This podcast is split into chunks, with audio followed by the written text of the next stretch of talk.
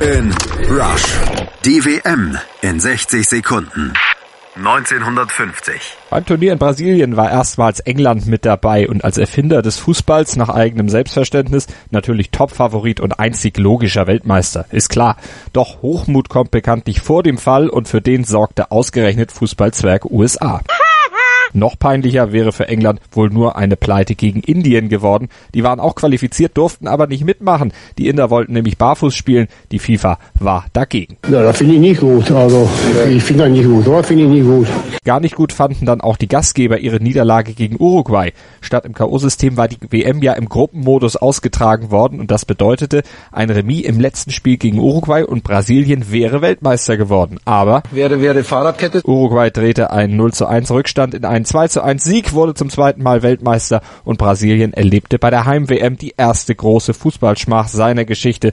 Die zweite sollte ja 64 Jahre später folgen. Kick in Rush.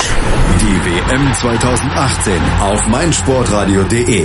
In Kooperation mit 90plus.de liefert dir meinsportradio.de vom 4. Juni bis 15. Juli täglich neue Podcasts, Vorberichte, Analysen, Hintergründe und alle Infos zu allen Teams. Klicke jetzt auf meinsportradio.de slash kick and rush.